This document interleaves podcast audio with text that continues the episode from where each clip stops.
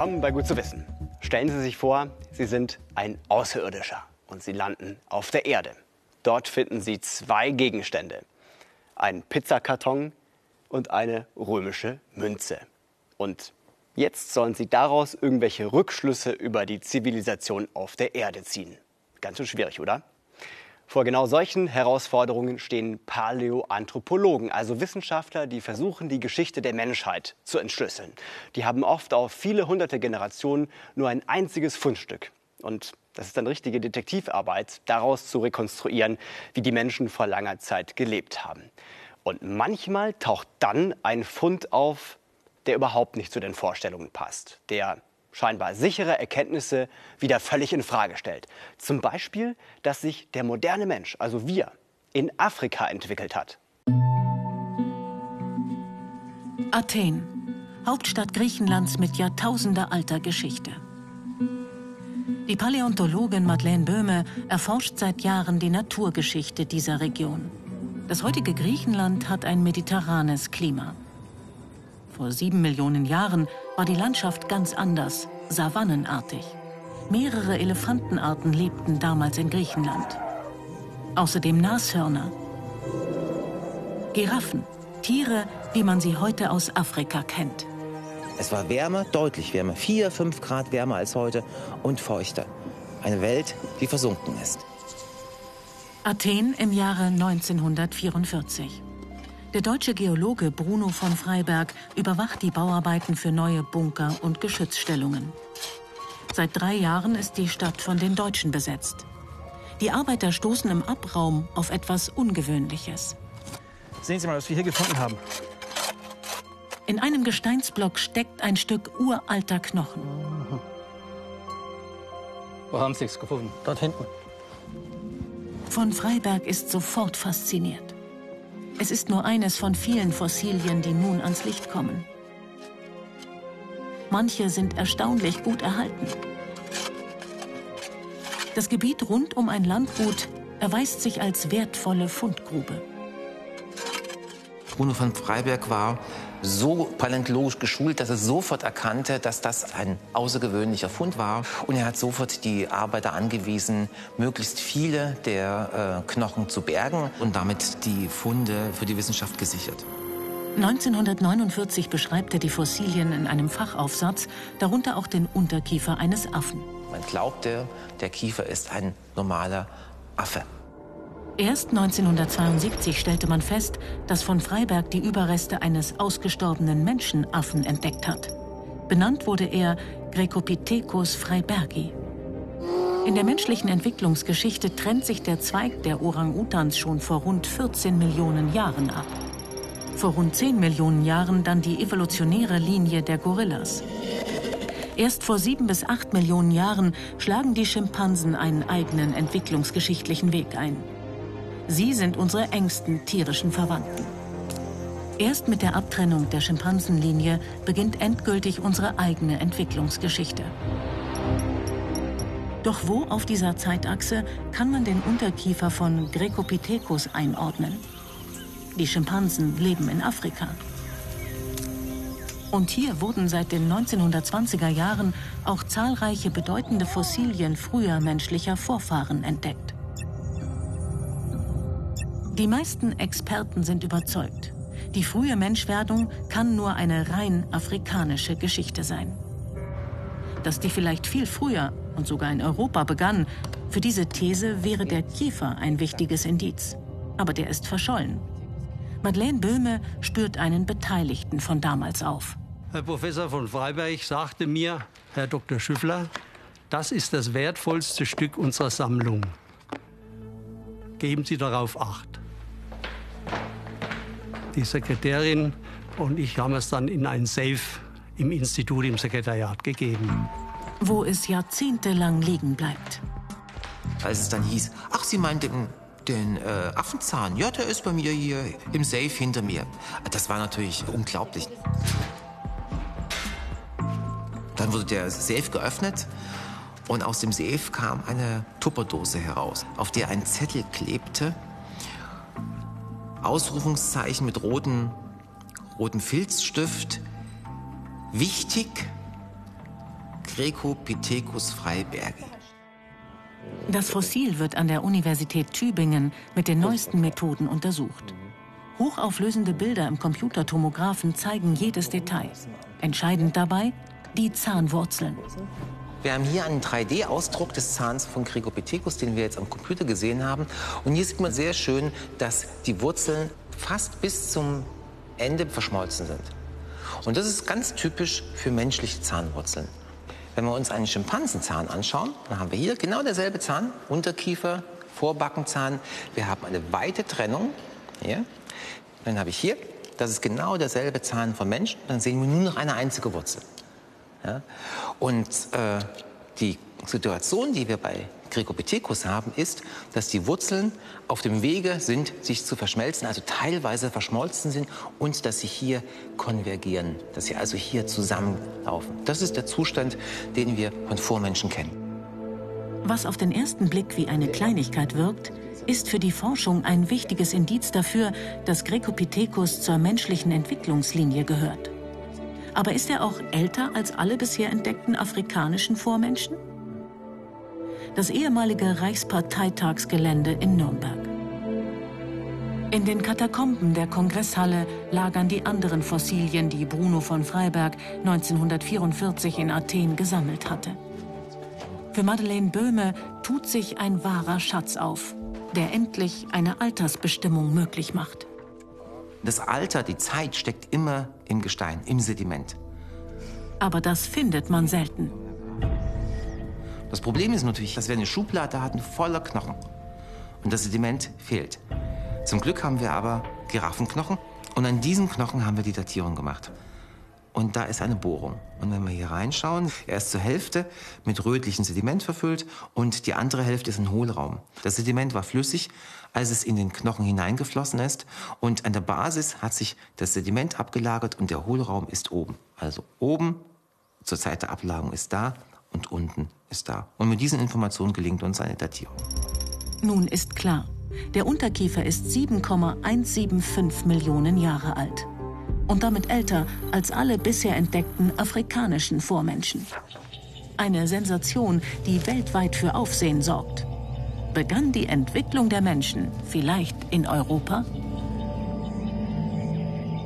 Der Unterkiefer in Griechenland ist ein Indiz dafür, aber natürlich kein Beweis, das ist klar. Klar ist auch, dass die Geschichte der Menschheit kein gerader Weg war, sondern eine ja millionenlange Geschichte mit vielen Abzweigungen und Sackgassen. Und wer weiß, vielleicht stecken wir gerade in genau so einer Sackgasse. Oder vielleicht haben wir gerade noch die richtige Abzweigung gefunden. Es gibt weitere Indizien dafür, dass Europa eine wichtigere Rolle in unserer Geschichte gespielt hat als lange angenommen. Und einen ganz besonderen Anhaltspunkt hat ein Forscherteam im Allgäu entdeckt. Das Alpenvorland in Süddeutschland. In dieser Tongrube gräbt Madeleine Böhme mit ihrem Team seit 2011 Fossilien aus. Jeden Tag stoßen die Forscher auf Knochen, auch die einer neuen Menschenaffenart. Der Ton hat Teile des Skeletts konserviert. Wenn wir solche kompletten Knochen des Skeletts haben, können wir sehr viel über die Bewegungsapparate und über die Lebensweise der Tiere sagen. Viel mehr als über Schädelreste und Zähne. Beispielsweise erzählt uns diese vergleichsweise lange Elle, ja, die hat eine Länge fast wie meine, wenn man das mal sich anschaut, dass die Arme deutlich länger waren als die Beine. Ja, das heißt, das ist ein typisches Merkmal, wie wir es von Menschenaffen kennen. Menschenaffen, die kletternd äh, in Bäumen, schwinghangelnd sich fortbewegen.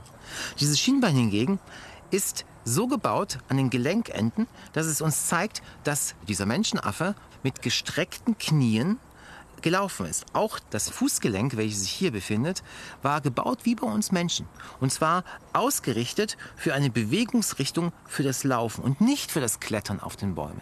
Wir interpretieren daraus also eine Mischform, die auf der einen Seite ein Vorläufer für den zweibeinigen aufrechten Gang von heutigen Menschen äh, sein kann und ein Vorläufer gleichzeitig auch für die baumbewohnende vierfüßige Lebensweise von Menschenaffen. Ein echtes Übergangsglied, ein Missing Link. Der Fund wird Danuvius guggenmosi genannt. 15 Prozent des Skeletts sind inzwischen ans Licht gekommen. Um die Proportionen des Körpers besser zu verstehen, werden die fehlenden Teile mit Repliken ergänzt. Diese lassen sich originalgetreu im 3D-Drucker herstellen. So kann durch Spiegelung des linken Schienbeinknochens der rechte nachgebildet werden. Der Fund stützt die Idee, dass eine entscheidende entwicklungsgeschichtliche Phase des Menschen in Europa stattfand. Die der letzten gemeinsamen Vorfahren von Mensch und Schimpanse.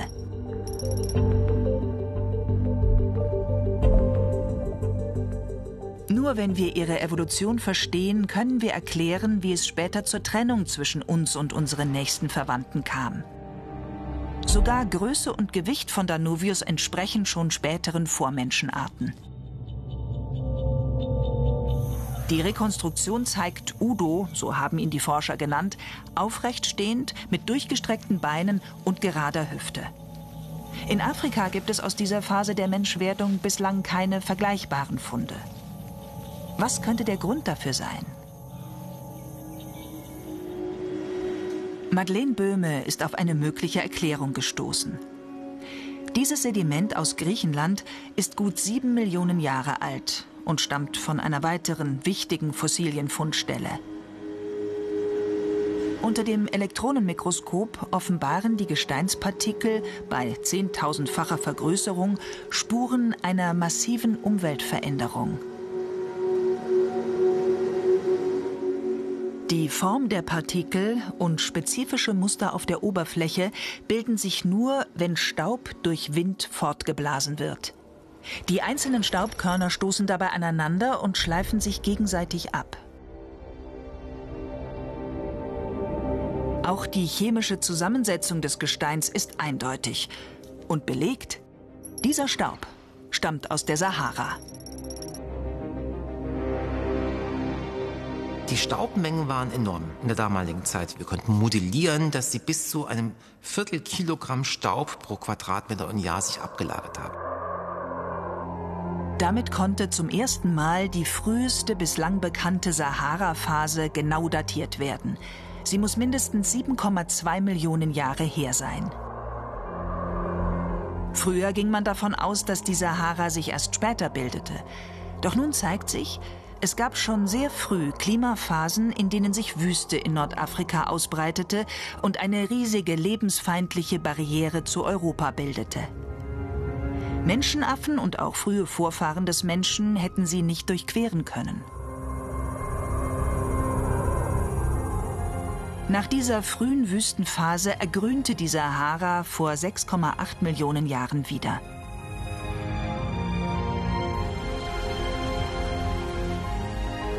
Tierarten, einschließlich möglicher Vorfahren des Menschen, hätten damals über den Nahen Osten kommend Afrika gut erreichen können. Und tatsächlich tauchen in dieser Zeit auch frühe afrikanische Funde auf. Gut möglich also, dass sie von europäischen Einwanderern abstammen und sich deren Entwicklungsgeschichte schließlich in Afrika fortsetzte.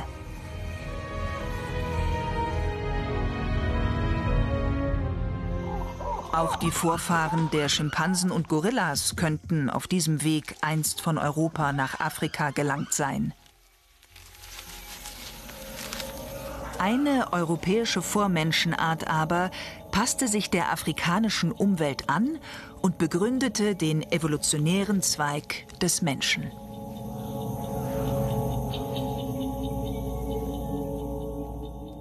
Zu Udos Zeiten war es im Allgäu warm und feucht. Ob er sich dann an einer Liane im späteren Balderschwang durch den Urwald gehangelt hat, kann man sich kaum vorstellen.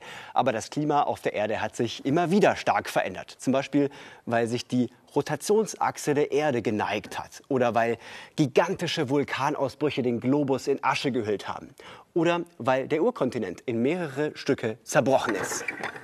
Im Unterschied zum Klimawandel, den wir heute erleben, waren das alles natürliche Ursachen. Heute sind vor allem wir Menschen verantwortlich dafür, dass sich die Erde so schnell erwärmt. Wie schnell? Das kann man besonders deutlich bei den Gletschern sehen. Die schmelzen überall auf der Welt aber unterschiedlich stark, selbst in derselben Klimazone. Deshalb machen Forscher in Österreich jedes Jahr so eine Art Inventur und dabei messen sie, wie viel von den Gletschern noch übrig ist. Das alles muss mit rauf, im Rucksack. Fünf Tage lang werden die drei Innsbrucker Gletscherforscher im Ötztal unterwegs sein. Wir gehen jetzt hinein zum Hintereisferner. Das ist ein Gletscher, der fließt herunter von der Weißkugel, der dritthöchste Berg Österreichs. Wegen da hinauf, da gibt es zwei Gletscher in einer ähnlich klimatischen Zone. Die verhalten sich aber komplett unterschiedlich. Und das erforschen wir jetzt und versuchen das einfach herauszufinden, was da der Grund, die Ursache ist. Dazu brauchen wir natürlich einiges an Equipment, das heißt Steigeisen, Pickel, Anzahlzeig. Und jetzt lieber alles nochmal dreimal durchreden, durchbesprechen, was brauchen wir alles, dass wir nichts vergessen. An einer über 700 Jahre alten Siedlung, den Rofenhöfen, beginnt die Tour. Jahrhundertelang fürchteten sich die Menschen hier vor den Gletschern. Heute sind diese weit weg.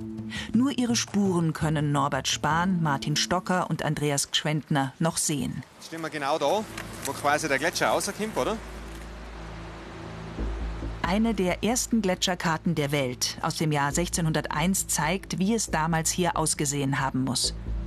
Dort, wo jetzt nur noch ein Bach fließt, schoben sich gewaltige Eismassen ins Tal, bis zur gegenüberliegenden Felswand. Das war wie ein Eisdamm. Und das Schmelzwasser von diesen beiden Gletschern hat sich dann da hinten aufgestaut. Das war ein See mit einem Kilometer Länge und 140 Meter tief. 11 Millionen Kubikmeter eisiges Wasser stauten sich auf. Als sie den Eisdamm durchbrachen, wurde das ganze Tal verwüstet.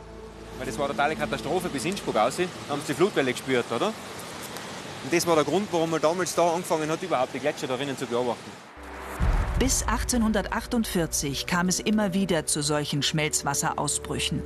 Dann wurde es wärmer, die Gletscher zogen sich langsam zurück. Das erste Ziel der Forscher, der Hintereisferner, liegt vier Kilometer weiter oben als noch vor 150 Jahren. Eine markierte Stelle, etwa ein Kilometer vor dem Gletscher.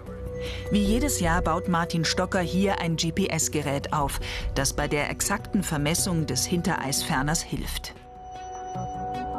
Mittels GPS wollen die Forscher feststellen, wie stark der Gletscher seit dem letzten Jahr zurückgegangen ist.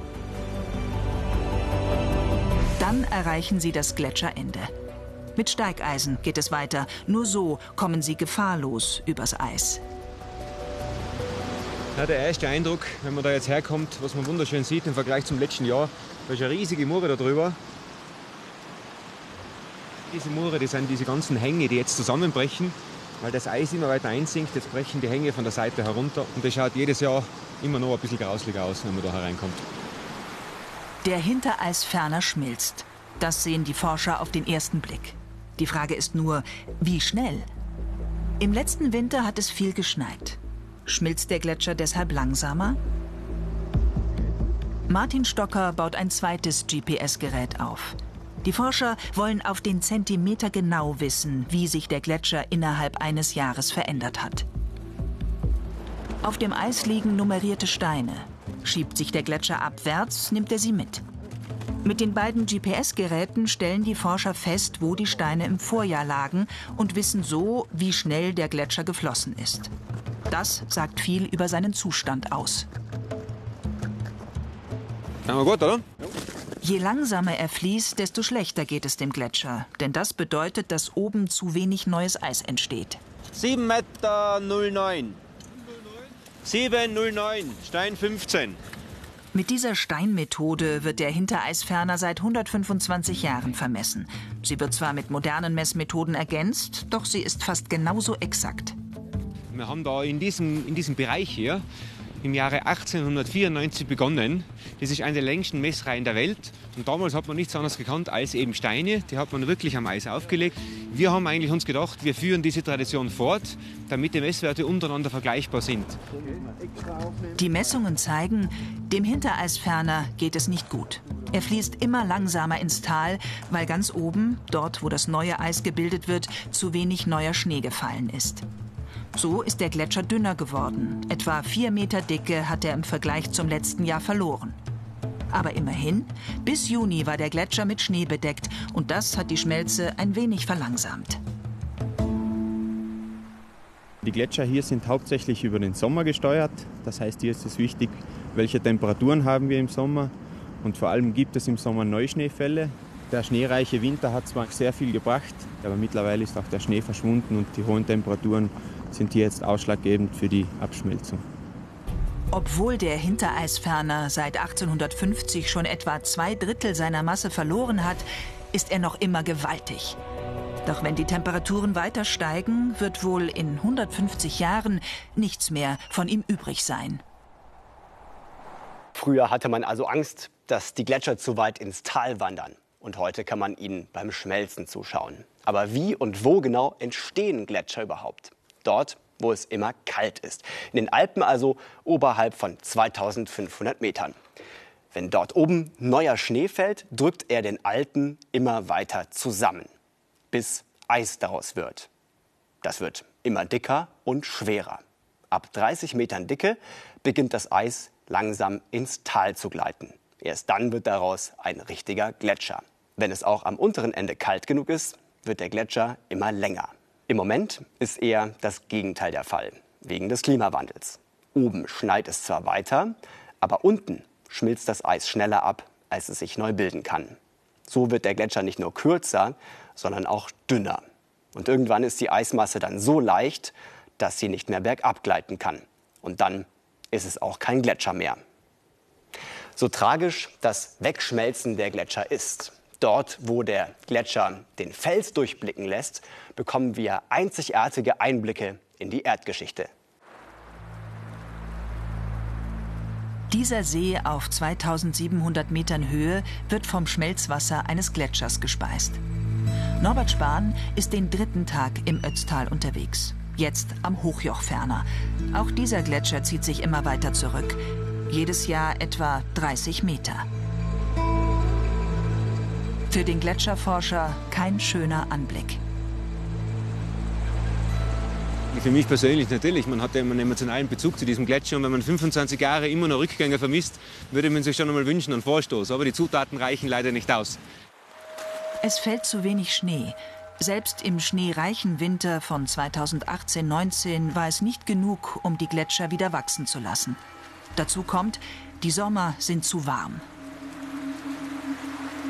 Doch schmelzende Gletscher bieten auch besondere Einblicke. Bah, schaut cool aus. Aber nicht ganz ungefährlich. Und ein ganz spezielles Licht einfangen. Da hinten sieht man so ein bisschen durchleuchtendes Blau. So was findest du nirgends mehr. Das ist unglaublich. Die Magie ist so groß von mir. Ich muss aufpassen, dass ich mich nicht zu weit vorwage. Jederzeit kann die Gletscherhülle einstürzen. Norbert Spahn bleibt auf der, nach seiner Einschätzung, vermutlich stabileren linken Seite. Ein Wahnsinn. Voll cool.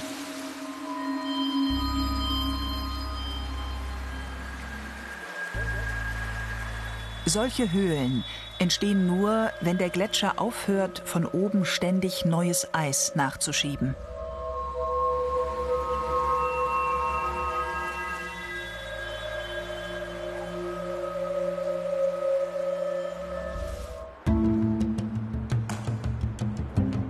Am nächsten Morgen Aufbruch zu einem weiteren Ötztaler Gletscher, dem Kesselwandferner. 500 Höhenmeter bergauf. Und jeder der drei Forscher trägt etwa 25 Kilo auf dem Rücken. Auf halbem Weg der Blick auf den Hintereisferner, auf dem sie vor zwei Tagen waren. Vor 170 Jahren sah das Tal hier noch ganz anders aus. Damals verschlossen der Hintereisferner und der Kesselwandferner das ganze Tal mit Eis. Ab 1850 zogen sich die Gletscher dann zurück und ein Ende des Rückgangs ist nicht in Sicht. Wenn man in die Zukunft sieht, wenn ihr halt sagt, das Klima bleibt vielleicht bei 2 Grad Erwärmung stehen, dann wird dieser Gletscher sich sehr weit hinauf zurückziehen, bis in die Gipfelregionen. Bei 3, 4 Grad wird er halt in 100, 150 Jahren ganz verschwunden sein. Doch der Kesselwandferner schmilzt viel langsamer als der Hintereisferner.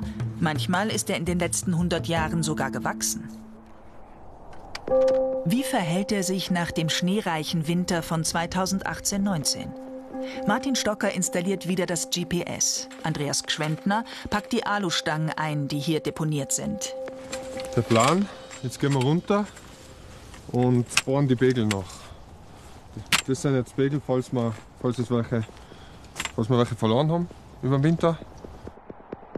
Immer wieder verschwinden Pegelstangen, die die Forscher zum Vermessen des Gletschers eingesetzt haben. Sie werden von Gletscherspalten verschluckt. Doch der Kesselwandferner ist nicht nur voller Spalten, auch Eislöcher tun sich auf. Dieses ist über 40 Meter tief, schätzt Norbert Spahn. Das Allerschlimmste ist eben, wenn noch wenig Schnee drauf liegt, jetzt im Herbst zum Beispiel, oder? Man geht da sehr unbedacht drüber und dann bist du weg. Das ist, glaube ich, zehnmal schlimmer, als in jede Spalte was fallen kannst. Weil da drinnen da frierst und da saufst. Dann kommst du nie wieder raus. Die Forscher steuern eine Stelle auf dem Gletscher an, wo die Pegelstangen vom letzten Jahr stehen. Dort bauen sie den Dampfbohrer auf, den sie hinaufgeschleppt haben.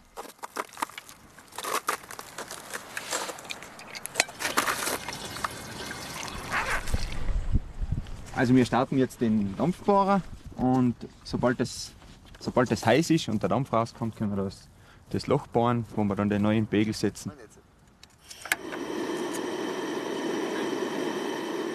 Mindestens sechs Meter tief soll das Loch werden. Dann kippt die Stange nicht um, wenn das Eis um sie herum abschmilzt und der Gletscher sie beim Fließen mit nach unten nimmt.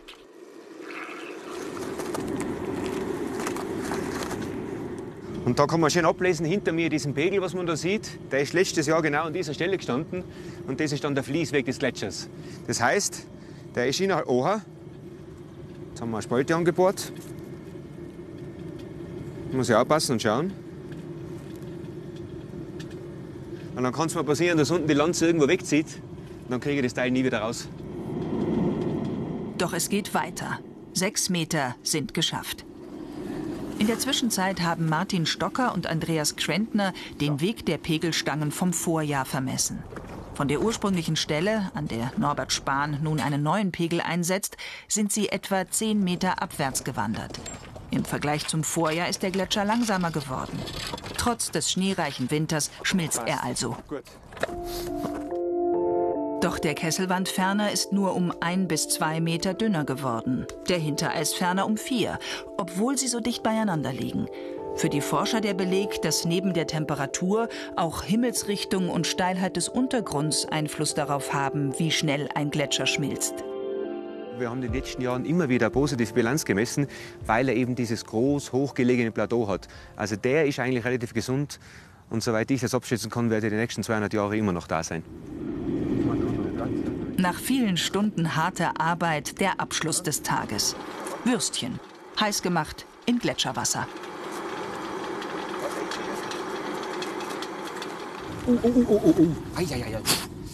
Für Norbert Spahn ist es die letzte Tour dieser Art. 15 Jahre war er ehrenamtlich mit dabei. Die Wissenschaftler sind auf solche Hilfe angewiesen, um die Gletscher so detailliert zu vermessen. Die Forschung im Ötztal zeigt, die Gletscher schmelzen weiter, wenn auch unterschiedlich schnell.